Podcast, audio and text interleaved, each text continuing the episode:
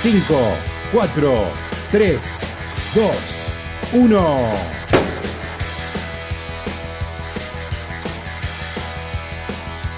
A la mañana, mejor correr. Con Dani Arcucci y Damián Cáceres. Los sábados y domingos, de 8 a 9, en Club Octubre 947.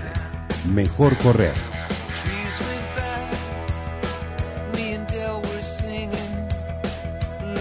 Muy buenos días, muy buenas tardes, muy buenas noches. A cualquier hora y en cualquier momento, mejor correr, Damián Cáceres. ¿Qué haces, Dani? ¿Cómo estamos? Bien.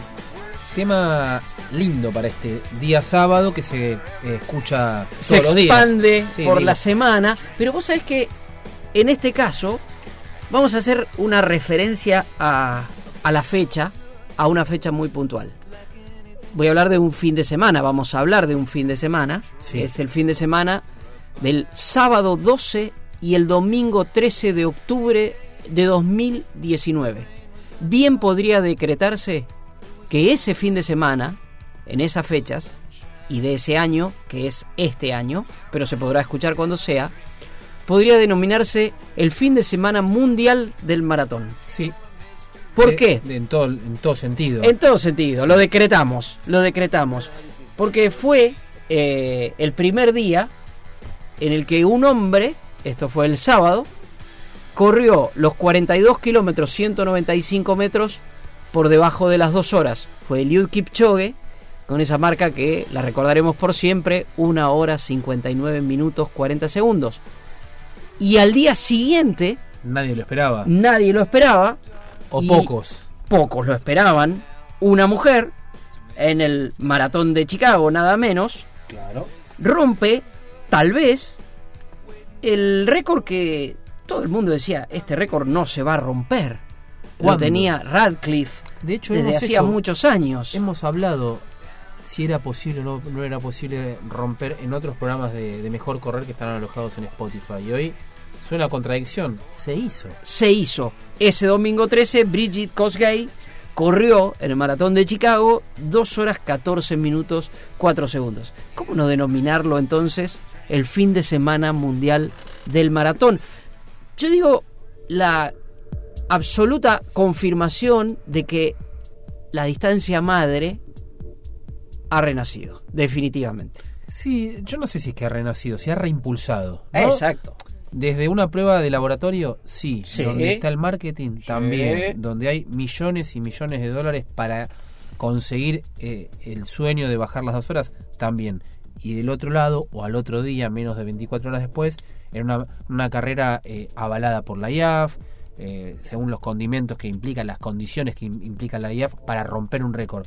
Uno y otro, desde mi punto de vista, es bienvenidos sean. Claro, eh, eh, yo sé por qué Hay lo decís, críticas. Damián, porque ha habido críticas y, y mucha desinformación. Por eso Sí. hoy, en Mejor Correr, lo que vamos a tratar de hacer es escuchar a voces súper autorizadas que nos van poniendo en contexto. A mí me llamaba la atención cuando decía, no es récord lo que yo sí, ya lo sabíamos. O sea, sabíamos que aunque corriera en dos horas un minuto o aunque corriera en una hora 59, 40 como corrió, no iba a ser récord porque se dio en condiciones particulares, en condiciones especiales que no permiten homologar. Pero no era noticia que no fue, que no era récord.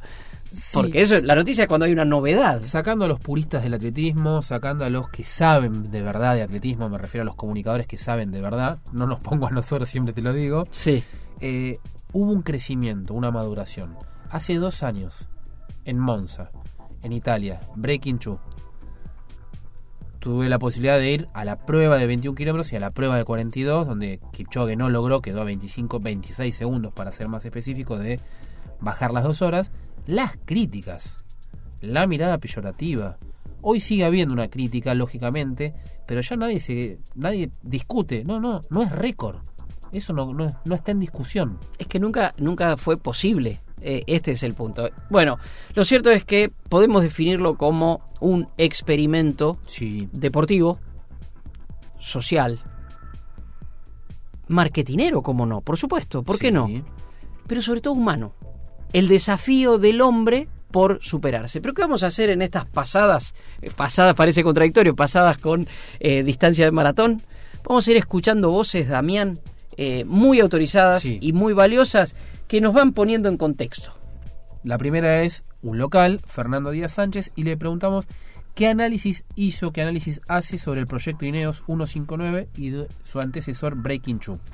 El primer análisis a priori del proyecto Ineos y también su antecesor, el Breaking Two, es positivo. Para el deporte es positivo. Eh, este tipo de análisis eh, con atletas de tal calidad eh, es poco posible históricamente en nuestros libros de fisiología, de ejercicio, de mitad del siglo pasado y, llegando a los décadas del 70 y 80, rara vez se hacían experimentos de consumo, de ritmo, lo que sea, con atletas de elite mundial. Es muy raro que un equipo, un entrenador te preste sus atletas para un, para un análisis.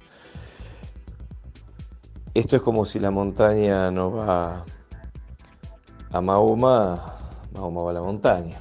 Eh, llevamos los análisis hacia la actividad práctica de los atletas. llevamos todos los análisis que, que tenemos hacia un, ensayo similar de maratón en este caso.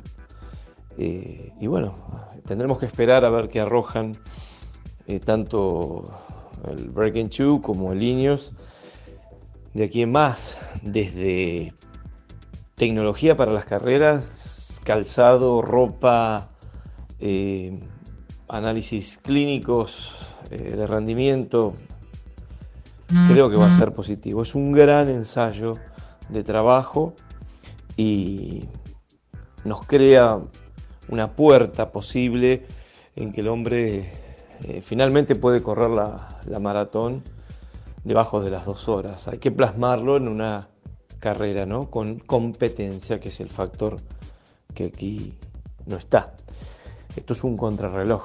Pero bueno, yo, mi opinión personal es, creo que es positivo.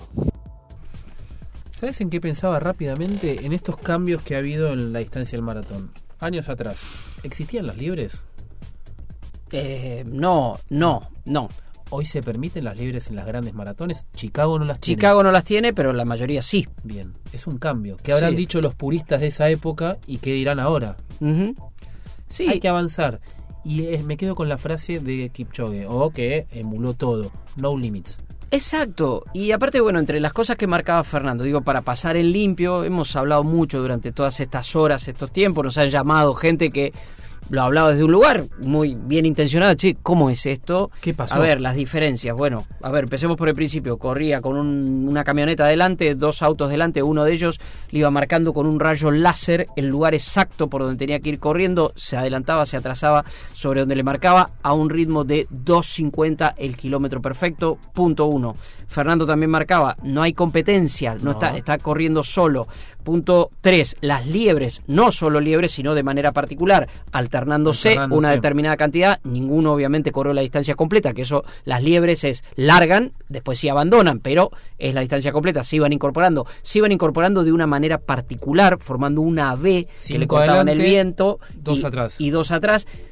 Otra cosa de los que iban atrás, dos en bicicleta, dándole la exacta hidratación y exacta alimentación en el momento que correspondía. Bueno, todas estas cosas ya que se sabían de antes. A ver si se entiende, muchachos. No es trampa, porque leí títulos en medios eh, importantes diciendo un récord con ayuda, ¿no? No es que es un récord con ayuda, no es ni récord y no es ayuda, son las circunstancias ideales que se, ponen, entre otras cosas un circuito de 9 kilómetros 600 más los kilómetros que, faltaban de, salida, cuatro vueltas, línea recta, eh, muy, eh, muy, plano. muy, plano. y en las condiciones climáticas ideales. De Viena nos vamos rápidamente con Fernando Díaz Sánchez a Chicago sobre puntualmente el récord femenino, ¿por qué se tardó tanto tiempo en romperlo? ¿Cuál es el límite entre las mujeres y se influyó el desafío de Kipchoge en el resultado del día siguiente? Cuanto al récord femenino, llevó, si mal no recuerdo, 16 años para romperse. Eh, no creo que haya sido por la calidad de atletas que han trascendido a lo largo de los años, desde el récord de Paula Radcliffe, eh, sino que no se ha apuntado directamente al récord. Eh, pocas veces lo he sentido nombrar donde en determinadas carreras eh, se dijo que vamos a buscar el récord y creo que las últimas han sido en los últimos cinco años. Creo que no hubo un proyecto serio de trabajo para el récord, que es, diferente, ¿no? El ir a buscar un récord, ir a buscar una marca, es diferente preparar un, torneo muy importante, una liga de diamante o, una carrera en particular, en el caso de, las maratones más importantes del mundo. La búsqueda del récord tiene algo de saltar sin soga, ¿no? saltar sin red. Eh, puede salirte, puede esa carrera terminarse este, en los 30 kilómetros o quizá mucho antes y el atleta no poder sostener el ritmo del récord del mundo. Eh, así que bueno, creo que mm, esa es una de las causas. Eh, yo creo que las mujeres están en el mismo caso que los varones. ya tenemos eh, data de, atletas de, hora 5, hora 4 en damas, o sea que eso puede llegar en algún momento eh, alguna mujer a bajar los 29 minutos, qué sé yo, es una locura, quizá en, poco, en largo o mediano plazo, este, no sea tal locura y tengamos de ahí en más mujeres que apunten a, a bajar este, la hora 4 y de ahí en más bajar estas 2 horas 14. Eh, tendremos que esperar, tendremos que ver, tenemos que ver cómo también el negocio de los maratones esto lo, exterioriza, lo, canaliza a través de, las mejores maratones del mundo con sus exponentes. Eh, África sorprende en la enorme cantidad de atletas de calidad que tiene, así que no lo veo tan lejos. Eh, el récord de Kipchoge creo que influyó en las mujeres, influye en los varones e influye en que si uno puede, otro también puede. Eh, es lo he dicho hace poco tiempo también, que tener una liga competitiva de atletismo con mejores marcas nos hace mejorar a todos. ¿sí? Es un, efecto que se, que se contagia. Así que bienvenido sea el récord de Kipchoge. ¿sí? Fernando Díaz Sánchez con una frase que para mí es clave. Si uno puede, todos pueden. Me gustaría recordar en este momento cuando empieza a lanzarse el proyecto Ineos, eh, se hizo con una campaña un poco de estas de incógnito y demás, y había una foto de Kipchoge sentado en una mesa en un lugar muy humilde de Kenia, una bandera británica detrás, acaba de pasar la maratón de Londres, y él tenía un libro encima de la mesa que era el libro de Roger Bannister, el hombre que batió el récord de la milla, el que por primera vez corrió por debajo de los cuatro minutos los 1609 metros. Muchos investigadores que tienen que ver con lo emocional, con lo psicológico, también con lo biológico, con lo físico, dicen que el efecto de que uno pueda hacerlo hace que luego impacte en el resto y eso pasó en su momento con Bannister, que fue el récord de los récords. Bueno, que lo de Kipchoge haya sucedido un sábado y que lo del récord mundial femenino haya sucedido un domingo tiene algo que ver con esto. Y agrego una frase de Fernando, un salto sin red. Exacto. Sí, sí. Bien. Vamos ahora de tono. De tono y nos referimos a, un especialista que ya estuvo hace poquito en, Mejor Correr, Miguel Calvo. Síganlo en redes sociales. Es Miguel Calvo-A. Síganlo en Twitter. Es un tipo que sabe muchísimo de atletismo de verdad. Y le preguntamos el análisis de él en cuanto al proyecto Ineos 159.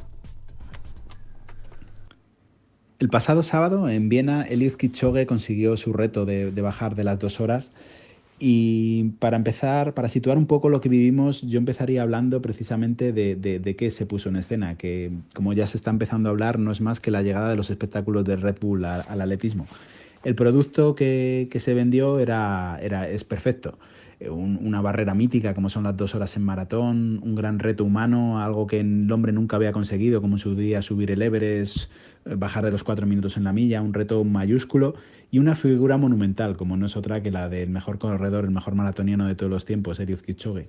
Para ello se puso en escena el montaje perfecto, las mejores liebres, los mejores corredores del mundo corriendo a relevos para ayudarle, un escenario magnífico, todo el efecto que creaban los láser, la luz, toda la campaña de marketing que había habido antecesora. En definitiva, un producto perfecto que recuerda mucho a esas campañas de Red Bull que también se venden y que tan televisivas resultan, tanto televisivas como luego noticiables. Y de hecho ha sido un, un evento, un espectáculo que ha estado en la primera plana de todos los periódicos del mundo, ha abierto todos los telediarios y ahí mis dos reflexiones van una por el lado positivo y otra por el lado negativo. Por el lado positivo, sin duda, más allá de este montaje, de este espectáculo, yo me quedaría con todo lo que representa la figura de Eliud Kichogue, una, una persona, una personalidad, un personaje que como los grandes mitos, como las grandes leyendas, destaca esa capacidad de trascender que tiene. Es increíble como estos días todo el mundo habla de Eliud Kipchoge, todo el mundo lo conoce.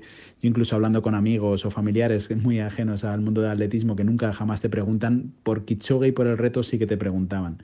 Y esto no hubiera sido lo mismo si no hubiera sido con una figura como, como decía, como, como representa el propio corredor keniano y un aura, un aura de corredor mágico, de corredor mítico que le sitúa sin duda a la altura de Milzatopek, de Abebe Bikila, de Haile Gebrselassie. Una, una figura única y con una capacidad de trascender enorme que creo que es lo más positivo de todo, de todo ese reto.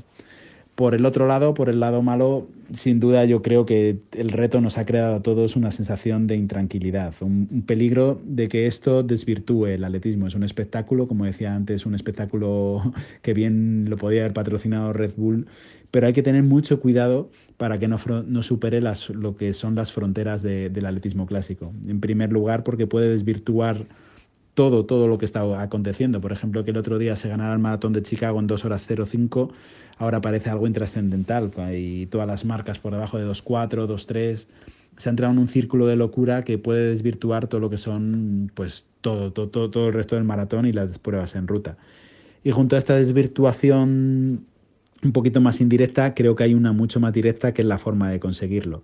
Está claro que las liebres hicieron mucha ayuda, todos los estudios que estamos pudiendo recapitular hablan que había entre un minuto y medio e incluso cuatro que se hubiera podido ganar al reto y sobre todo, más allá de las liebres, que es lo que invalidaba la carrera como reglamentaria, uno de los primeros efectos, está el tema de las zapatillas. Unas zapatillas que ya en el primer reto del Breaking Two se hablaba que podían mejorar hasta un 4% y como hemos visto en este, en este nuevo reto, ese 4% ha quedado muy pequeño y por la propia disposición del corredor y lo que pudimos ver en carrera, sin duda la ayuda es, es mucho mayor. Yo aquí me gustaría hacer un inciso muy grande cuando, cuando se publicaron los primeros bocetos que, que pudimos ver antes de 2017 de las primeras Vaporfly. Enseguida hicimos un trabajo aquí en España para, para la revista muy, muy intenso con Javier Gómez Paya, uno de los grandes biomecánicos que tenemos en España, un gran estudioso académico. Y él, más allá de todo, de describir las propias zapatillas, en lo que incidía era en una palabra fundamental, regulación regulación y regulación. Esto yo creo que no hay más que regularlo. Él en, aquel entonces, al ver las fibras de placa, de carbono, cómo lo habían conseguido insertar con el resto de material en la zapatilla, ya alertaba mucho de que, uff, esto es una palanca, es un efecto palanca y aquí se están consiguiendo otras fuerzas físicas que van mucho más allá de la propia zancada del corredor. En aquel entonces, ya parece lejano, aquel 2017, alertaba del problema de la palanca y decía, es que al final esto puede haber una continuación con muelles. Las nuevas zapatillas sin duda han superado esa palanca, ya se empieza a hablar de otro efecto que se está consiguiendo con las Alpha Fly, que puede ser ese efecto rebote más parecido a un muelle. Y como decíamos en aquella entrevista, apuntaba al biomecánico, la palabra fundamental es regulación. Esto hay que regularlo y es la IAF la que tiene eh, la pelota en su tejado. Veremos si es capaz de atajarlo, pero la regulación es muy necesaria, primero para no desvirtuar el propio atletismo y segundo, para que todos tengamos la confianza de que no se va a ir de las manos, de que las propias marcas comerciales y la propia Nike van a seguir esta carrera y que al final vamos a terminar viendo a los corredores correr con muelles o con otro, otros métodos que ya exceden en mucho el deporte y el atletismo que todos queremos. Siempre interesante escuchar a Miguel Calvo y ahora metiéndonos directamente vamos a los pies. A los pies. Em, creo que cuando hicimos nuestro mejor correr dedicado al Ineos 159 cuando se lanzó. Claro. Em, hablamos de, ciertas cuestiones que tenían que ver con el método, pero todavía no estaba tan claro el tema de la zapatilla en sí. Pero sí hicimos referencia a una cuestión, en esto de siempre vincular al atletismo con otros deportes, Eh, la raqueta de doble encordado. Doble encordado, no sé de cuántos nos escuchan, recuerdan aquello, pero tiene que ver con los tiempos de Guillermo Vilas, tenista, que él pierde su famoso récord invicto de partidos contra alguien que juega con la raqueta de doble encordado, que era una raqueta que claro, hacía que los golpes salieran para cualquier parte. ¿eh? Este, uno le pegaba y salía con otra fuerza, Sí. con otro efecto. Y es comparable, creo, a eso. La raqueta de doble encordado fue eh, declarada como no legal, No legal. en su momento. Se dio de baja. Y la otra cuestión con otro deporte es con la natación con los eh, trajes, trajes de neopren muy particulares, que también fueron dados de baja. Mientras nosotros estamos haciendo este programa, se está debatiendo, Debatiendo. en la IAF, en los más altos niveles, qué es lo que va a pasar con esto. Porque hay una preocupación, claramente. Si las Vaporfly de, de 2017 de Breaking Two Sí. permitían una mejora de hasta un 4 o 5%, las Alpha, el prototipo que, ut- que utilizó Alpha Fly, que utilizó Kipchoge, es por encima del 6 o 7%. Claro. O sea, eso te mejora. En un corredor, el otro día cuando estuvo Dayano Campos, salvando las distancias, explicaba la ventaja de las zapatillas para los atletas. Bueno, estos tienen una, una dinámica, una biomecánica tan depurada que pisan con la parte de adelante. Bueno, son raquetazos de Exacto. doble encordado que te impulsan hacia adelante. Ahí estamos hablando de la parte biomecánica, pero ahora nos vamos a meter también en la parte emocional porque le preguntamos a Calvo si el segundo, el récord de eh, femenino De puede tener algo que ver con el, el récord de Kipchoge, ¿no? Exacto. Después del, se- del terremoto que pudimos ver en Viena con Eliud Kipchoge bajando las dos horas en maratón el pasado sábado, el domingo, en plena resaca, todavía nos esperó un seísmo, yo creo que todavía mucho mayor. Mucha gente había situado el récord de Paula Radcliffe en 2 horas 15 como, como el salto de Bob Beamon, como algo inalcanzable. Y este sábado, de repente, casi sin esperarlo, eh, aunque todo lo hacía que Kosgei iba a correr muy rápido, nadie se podía imaginar que podía bajar cuatro minutos su marca personal y acabar corriendo el maratón en 2 horas 14, que supone un nuevo récord del mundo absolutamente brutal. El nuevo escenario nos abre la pregunta de hasta dónde van a ser capaces de llegar las mujeres en maratón. Precisamente estos días se publicaba aquí en España, en el Diario del País, una entrevista con Xavier Leibar, escrita por Carlos Arribas, en la que el fisiólogo, el fisiólogo que lleva entre otros a García Bragado, el gran, el gran marchador español que está a punto de alcanzar sus octavos Juegos Olímpicos, citaba que el margen de mejora de las mujeres en el maratón todavía es amplísimo. Primero, porque su incorporación a las carreras de larga distancia es muy reciente, no ha acontecido. Hay que recordar que hasta Los Ángeles 84 la mujer no se incorporó al maratón. Y segundo, porque el fisiólogo señalaba que las mujeres tienen metabolizan mucho mejor las grasas que los hombres para convertirlas en combustible durante la carrera, tienen unos valores fisiológicos mejor y esto hace que una vez que las mujeres se vayan incorporando, esa distancia sin duda la vamos a ir disminuir en, en los próximos años. En ese sentido, el New York Times publicaba recientemente varios estudios también en esta línea indicando la resistencia todavía mucho mayor de las mujeres que los hombres. Ellos hablan en carreras de ultramaratón, de larguísima distancia a partir de 100 kilómetros, pero unos valores fisiológicos que, eh, igual que lo que opinaba el fisiólogo Xavier Leibar, nos indican que en los próximos años vamos a ver recortarse el maratón. Queda la duda de qué ha pasado estos años, porque Paula Radcliffe corrió en 2.15 y hemos tardado tanto en verlo. Está claro que Paula Radcliffe era una gran corredora, un gran motor diésel, capaz de aguantar ritmos muy altos, estaba muy entrenada, pero después de ella ha habido un parón que no se ha podido ver hasta ahora, precisamente también por esa incorporación tan lenta de las mujeres africanas al mundo del maratón. Gladys Cherono la entrevistaba recientemente para el libro Regresar a Maratón y ella me contaba que ella seguía haciendo su vida. Aparte de correr, había sido la mejor corredora de estos últimos años. Ella tenía que hacer su vida, cuidar a sus hijos, cuidar a sus maridos. Entonces, ese paso todavía había hecho que las mujeres africanas no se incorporaran a tope, digamos, al maratón y una vez que lo están empezando a hacer, la, la marca de Paula Radcliffe ha quedado, ha quedado lejos. Por contra, igual que señalábamos en el efecto Kichoge, también creo que esto ha influido bastante. De hecho, se está publicando estos días que la propia Kosgei, el día al ver a Kipchoge correr eh, el breaking, eh, eh, bajar las dos horas en maratón, decidió correr con las nuevas zapatillas, con la nueva Vaporfly.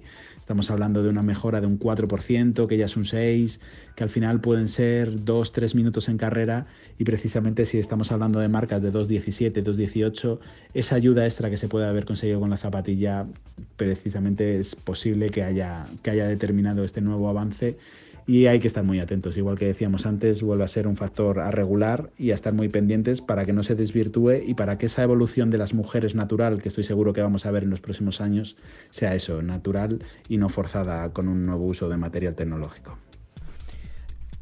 Clarísimo, vinculando los dos, dos datos que marcaste, Damián, mientras escuchábamos a nuestro amigo Calvo. De la nota de Luis de Carlos Arribas, Exactamente. obviamente, hay que citar la fuente, que el récord de Koshei hubiese sido récord masculino hasta 1964 y citando al fisiólogo Leibar dice que el récord de Kipchoge, el no récord en realidad de Kipchoge, ha abierto a muchos la confianza, la fe de resistir a ritmos más altos. En otro caso, y esto va a llevar al hombre a correr por encima o por debajo de las dos horas, y también lo ha hecho con las mujeres, la confianza. Exacto. Y como sea, La parte mental, lo que hablabas vos de. Totalmente.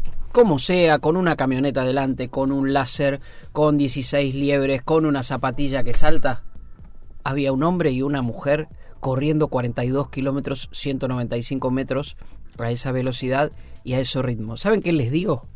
¿Qué esperás? Nuestro héroe es de verdad. Ataque 77.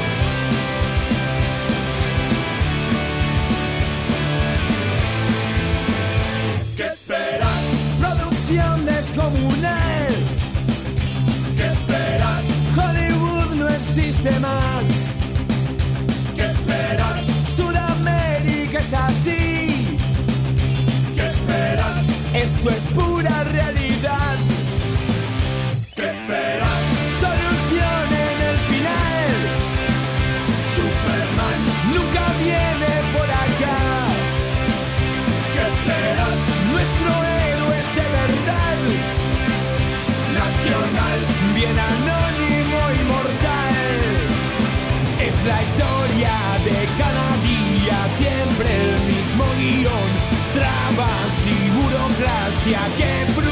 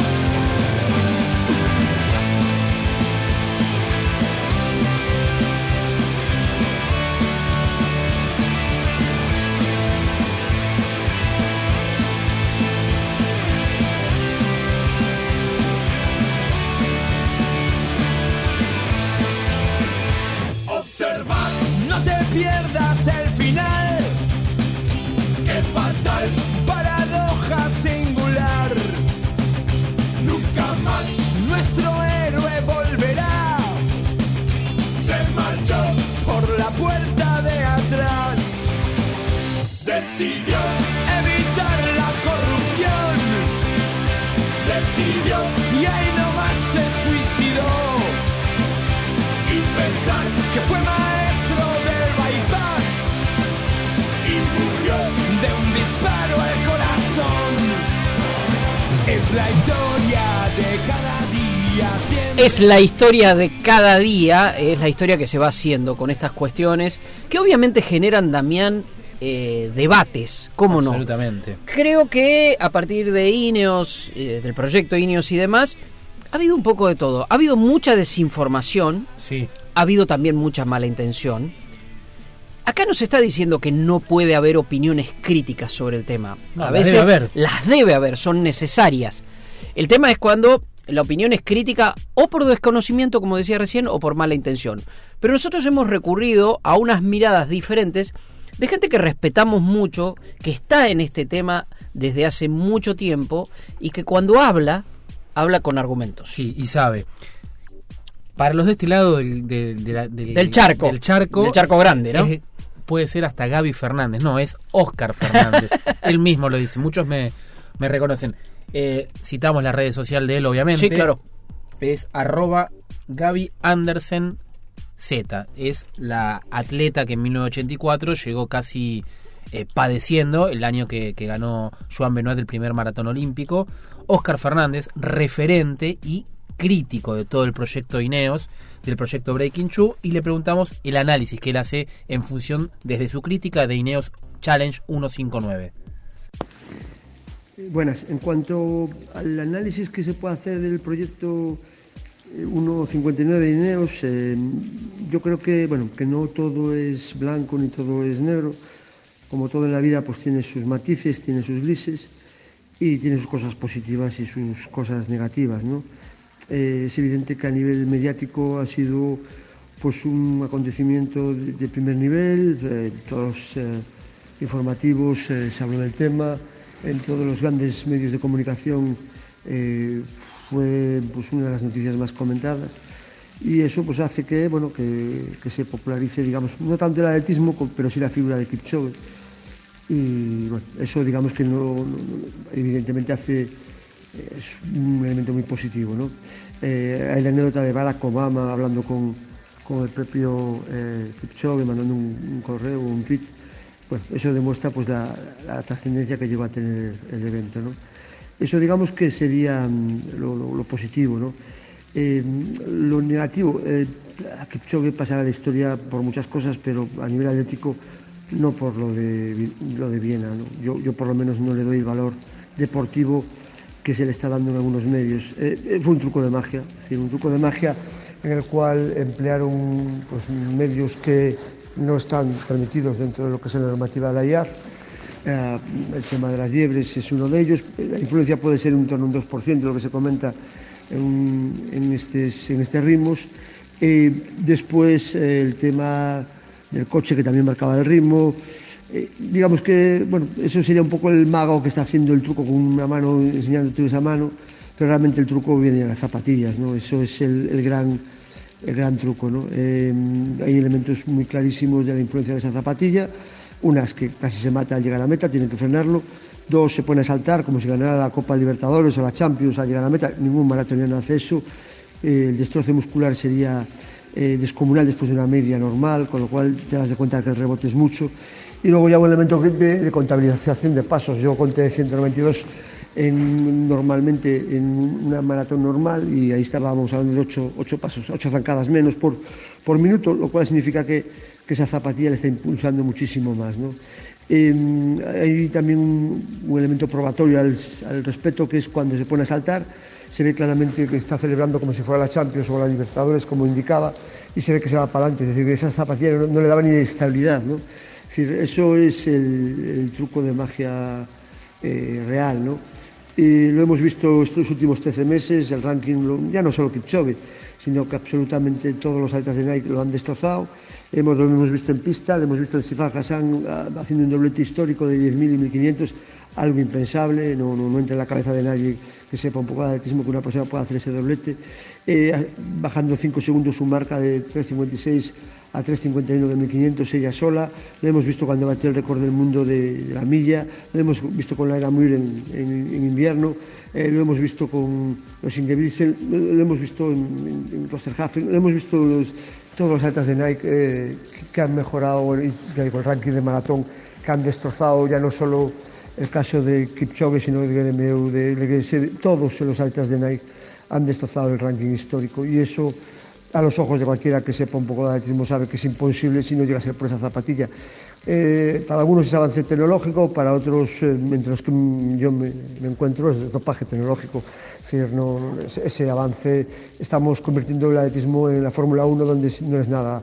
En la Fórmula 1 no es, es nadie, es un buen coche, aquí no es nadie, es una zapatilla. Es decir, nadie que no sea de la marca eh, Nike se podría ahora eh, enfrentar a ellos. Decir, Ahora, bueno, lo hemos visto en Doha, en Iguala se ha sacado también su, su, modelo, modelos que se van a los 250 dólares, es un negocio redondo para la compañía, una zapatilla que una durabilidad escasa, pero que todo el mundo eh, decide comprarla, en parte por la existencia de la IAF, eh, cuyo presidente, eh, hay que recordarlo, eh, Sebastián Coe, fue consejero de, Nike hasta hace muy poquito, eh, tuvo que dimitir por el escándalo de la elección de Eugene, que se sabía que Nike era el que había pagado las mordidas para esa elección, entonces él dimitió de consejero, pero sabe Dios las acciones que pueda tener de esa empresa y los vínculos que pueda tener con esa empresa.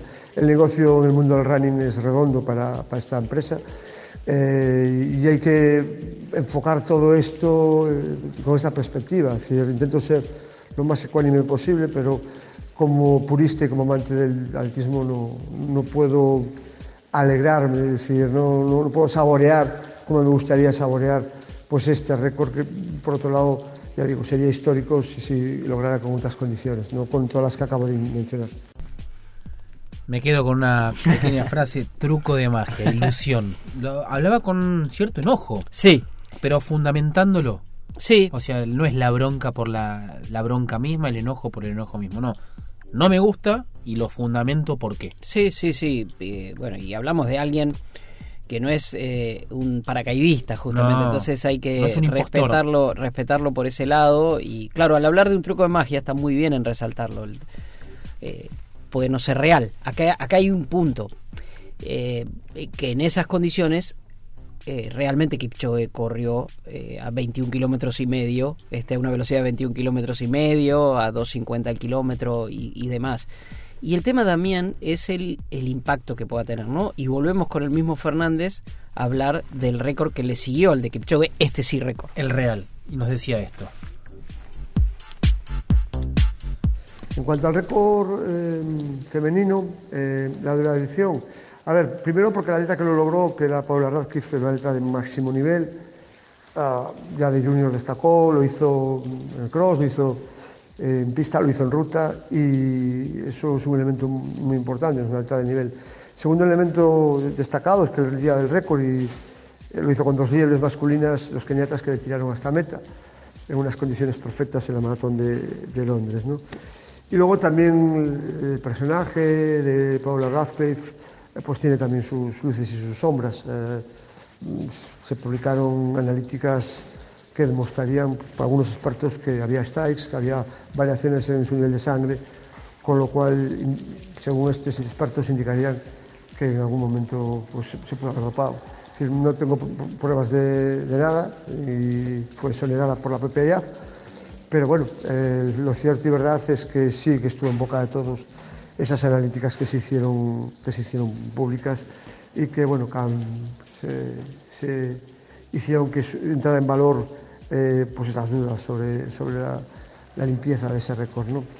Eh, un poco también eh, sobre lo que comentabas del límite, yo creo que lo retrotraigo a lo de antes, es decir, el límite pues, ahora es impensable, porque con las zapatillas nuevas eh, no se sabe realmente el porcentaje que tienen de beneficio. Las anteriores se había calculado que era un 4% en la economía de carrera, que en rendimiento se calculaba que era en torno a un 1%. Eh, hay estudios que lo corroboran, eh, uno en Boulder, en Colorado, el Dr. Cran. Eh, hay, varios estudios científicos que, evidentemente cercionan que la, la Vaporfly tiene una mejora evidente. ¿no? Mm, pero esta es una nueva generación de zapatilla eh, que, ni la propia Nike ha, desvelado cuál es el, beneficio que otorga y estamos en un limbo eh, en el cual el reglamento dice que las zapatillas no pueden tener ningún tipo de ventaja y curiosamente lo tienen. Eh, digamos que los defensores dicen que la regla es muy vaga y que no especifica y realmente la regla es clarísima. Si hay mejora no, no, puede, no puede ser válida esa zapatilla. Eh, y luego, por otro lado, si se ha permitido, la IAF lo ha permitido, y, por otro lado, aportar un elemento eh, bien curioso y que no se está cumpliendo, que es que dice que esa zapatilla hay que estar a disponibilidad dentro de lo razonable de todo el mundo, es decir, la universalidad de esa zapatilla, y no lo está. Es evidente que solo pueden utilizar los atletas de Nike. Mm, Yo, si quiero comprarme la zapatilla de Sifan Hassan, no tengo opción a, comprármela o, pues, digamos que son prototipos que han hecho ellos especialmente para, para esos atletas. Eh, esto viene una derivada nueva, que es eh, que hay una empresa que marca las pautas de, de, los, eh, quién va a ganar y quién no va a ganar. Y eso es muy peligroso porque digamos que es una empresa la que puede dictaminar quién es el campeón olímpico. Dice, yo te dejo mis zapatillas, esas buenas a ti, y te convierto en campeón olímpico porque el resto de marcas no tienen estas o digamos que uno de, de- de mi marca pues tampoco se la dejo por el motivo que sea. ¿no? Y eso es un, una derivada muy, muy peligrosa. ¿no? Hasta ahora, digamos que hay una parte económica, que es el único fin que veo que está buscando la marca deportiva, que es eh, una marca que como Nike, que sí tenía un posicionamiento deportivo muy grande en todos los ámbitos, en el mundo del running no era pre- pre- preponderante, y que ahora sí- sí se ha convertido gracias a, esta, a estas nuevas innovaciones, y ese son miles de, mi- de millones de dólares que, están, que le están generando de beneficios en un mundo que hay que pensar que hay todo el mundo miles de personas corriendo.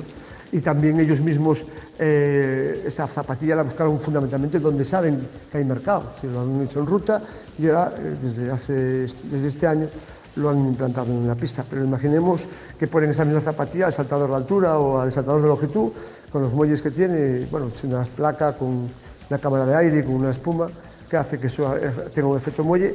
Eh, imaginemos que lo hagan para de altura por otra disciplina. No lo han hecho porque evidentemente no hay rendimiento económico, no hay mercado ahí. Si hay muy poca gente saltando de altura, salto en alto o salto en, eh, en largo, ¿no? en longitud. Pero imaginemos que lo hagan. Sería una, una locura ¿no? absoluta. ¿no? Y, bueno, y comentaba usted el tema de si influyó el reto de Kipchoge. Pues sí, influyó, ella misma lo comentó, que es gay, de que viendo el reto de Kosgei tenía duda de qué zapatilla utilizar y utilizó la que, la que había visto que utilizaron en, en Viena. Eh, con lo cual, evidentemente, pues sí, claro que, claro que influyó en, en el- en la marca. Hay que pensar que ha mejorado su marca cuatro minutos en una maratón, es una salvajada. es no, no estamos hablando del caso de Paula Raz, que fue una atleta que venía de junior destacando y que fue una carrera prolongada. Estamos hablando, de una, carrera muy cortita de esta chica, de Brigitte Kosgei, que lleva cuatro años en, en, la élite, que eso en el atletismo es como decir nada, ¿no? Normalmente un atleta olímpico, el que menos suele estar ocho años de, de entrenamiento previo, ¿no? No, no se llega de la noche a la mañana a esos niveles, lo pueden hacer la gente muy talentosa de Kenia, pero eh, es muy, muy raro este, este salto de cual- de calidad eh, tan descomunal en tan poco tiempo. No, No- no- es nada habitual, no, no- se ha visto en la historia reciente del atletismo, no, es para nada, mm, para nada. Decir, es- incluso comparando con Kipchoge, Kipchoge con 18 años ya era élite mundial, lleva pues, 17, 18 años ya en la élite. A las chicas no, no ha sucedido eso. Y si cogemos los récords del mundo veremos que detrás de cada una de las atletas que han batido récords del mundo hay mínimo 10, 12 años de entrenamiento, ¿no? Esto es lo, que, lo que asombra y lo que más sorprende.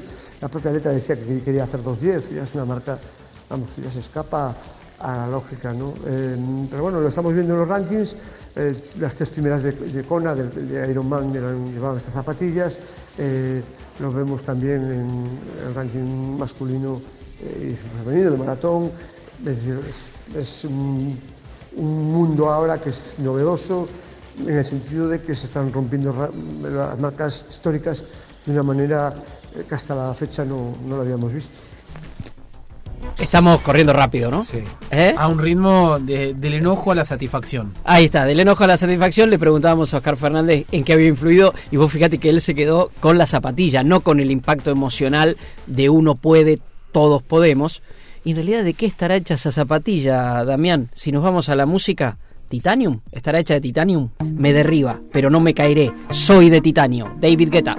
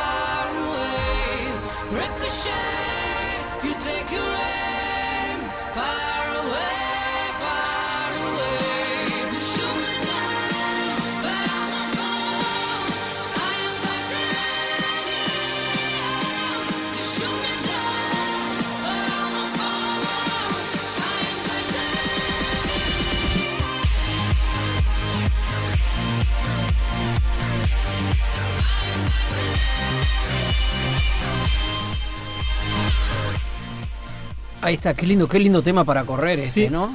¿Eh? hace mucho no lo escuchaba. Sí, muy, muy ran, muy ran. Eh, estamos escuchando muchas voces importantes. Yo cuando hay un tema de esto siempre recomiendo leer a un determinado periodista en un Sí. determinado medio, por su experiencia, las coberturas que ha hecho, su mirada muy ecuánime, aparte de que escribe maravillosamente bien. Y estoy hablando de Carlos Arribas, el especialista en atletismo del diario El País de Qué Madrid. prensa que tiene España con el atletismo. Sí. Es tremenda. Tremenda la- el aprendizaje que uno hace a diario. De, de verdad lo digo. Sí, ¿eh? y cero partidista y regionalista, algo que suele pasar con el fútbol, por ejemplo. Claro. Que depende de si es Madrid o Barcelona. En el básquetbol eh, son muy nacionalistas. Muy nacionalistas. En el caso del atletismo y tratándose de arriba, tiene una mirada muy universal Muy e macro. integral. Eh, ¿Podemos em- empezar escuchándolo? ¿Eh? Su mirada global del proyecto. Del Challenge Ineos 159. Ahí está.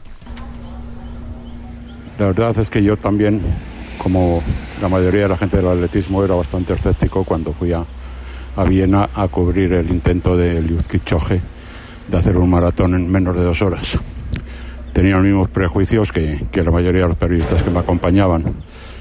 Eh, que si era un show, que si era un circus, que era convertir el atletismo en algo que no era, en un sucedáneo. Y todo venía por dos razones fundamentales. Por, por las zapatillas atómicas o mágicas de Nike que decían que, que mejoraban la, la eficiencia o la economía de zancada en un 4, por- 4 o 5% y que eso supondría un minuto de, de tiempo menos respecto a su récord y por el uso de liebres que se relevaban entre ellas, no, no atletas que corrieran con él toda la maratón, lo que está prohibido por, por la reglamentación de la IAF.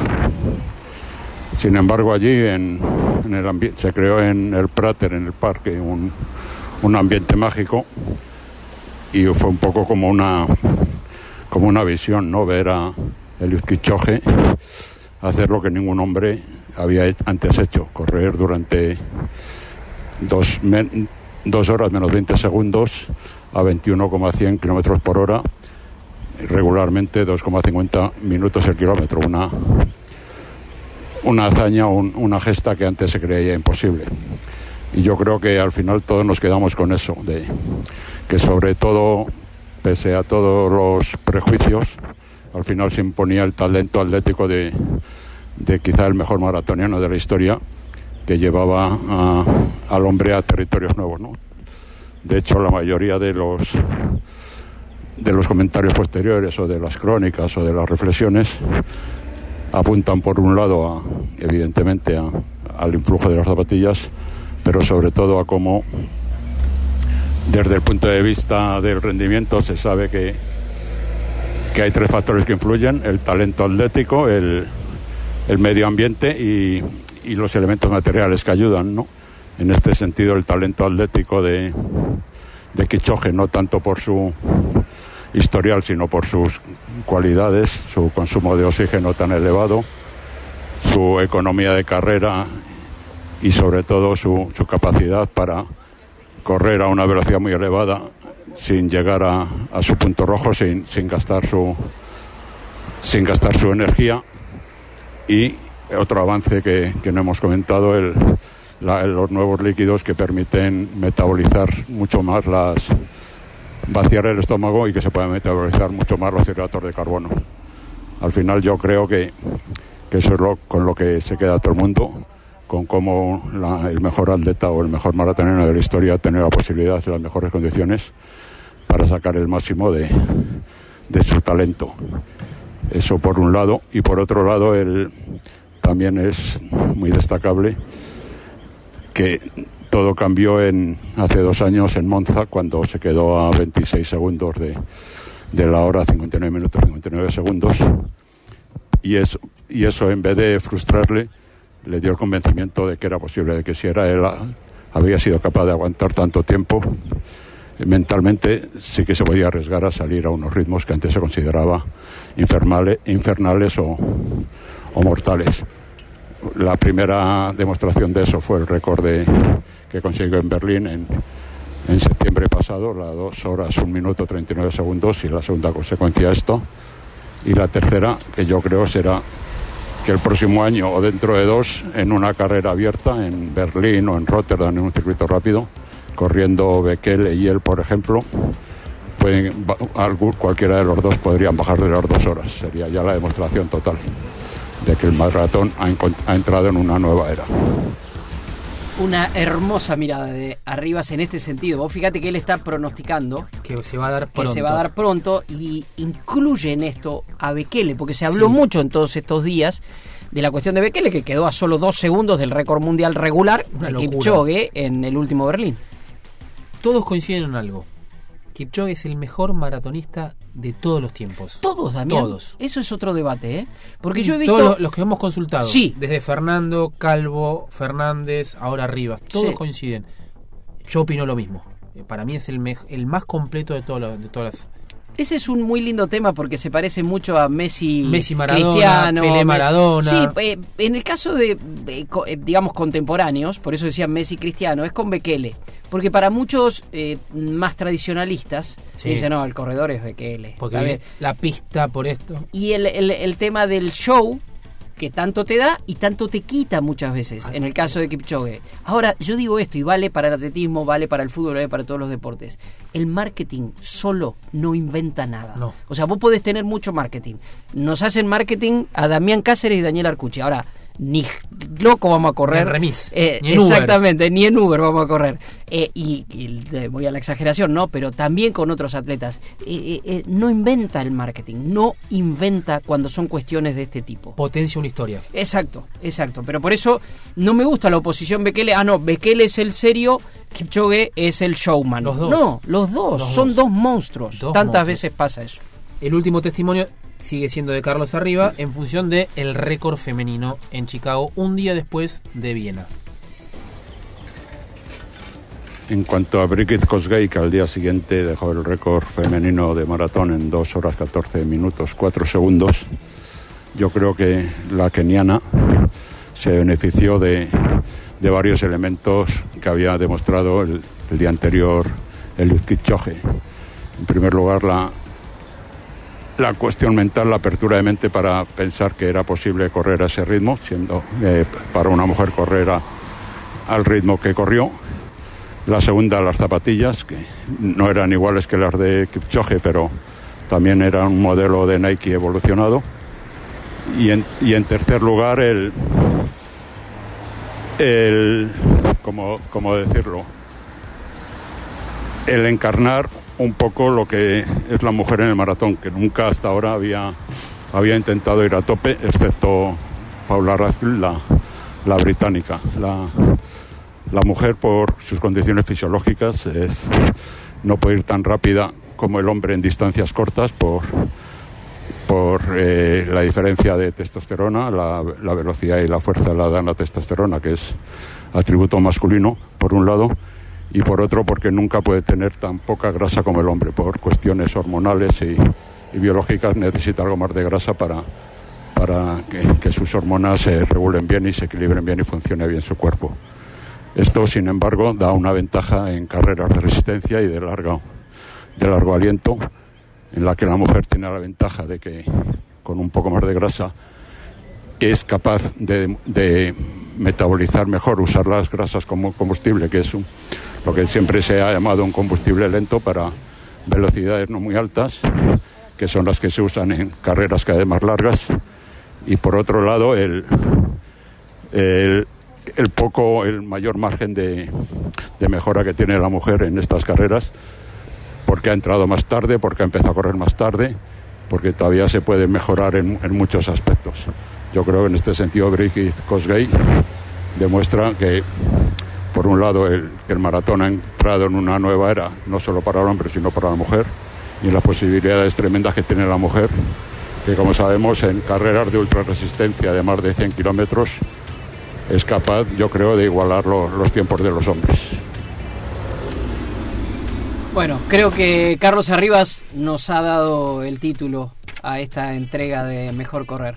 La nueva era del maratón. La nueva era del maratón, de los 2.50 por kilómetro de Kipchoge a los 3.11 promedio de Kosgei. Esa diferencia que poco a poco según los expertos, se puede empezar a achicar y hay un texto de Carlos Arribas que habla de eso. Exacto. No que la eh, mujer vaya a correr debajo de las dos horas, no, no hoy, no en lo inmediato, pero sí que tiene mayor resistencia, mayor eh, permiso para la fatiga sería. Sí, con, con argumentos que tienen que ver con lo biológico, Lo con lo médico, el metabolismo de la mujer, lo que significa el metabolismo de la mujer. El mismo médico citado en, en esa nota eh, habla también de que en tiempos anteriores la mujer tenía una contextura física diferente, más grande. En este caso no se trató de tomar partidos ni por Ineos ni por el récord, sino por los dos, analizarlos a partir del testimonio de especialistas, de gente mucho más reputada y capacitada que nosotros, para explicar el 12 y 13 de octubre, como dijiste vos, Dani, el Día Mundial o el fin de semana mundial del maratón. El fin de semana mundial de maratón en este programa que no tiene fecha, que arranca y sigue y sigue y sigue corriendo. Eso es mejor correr. Volveremos.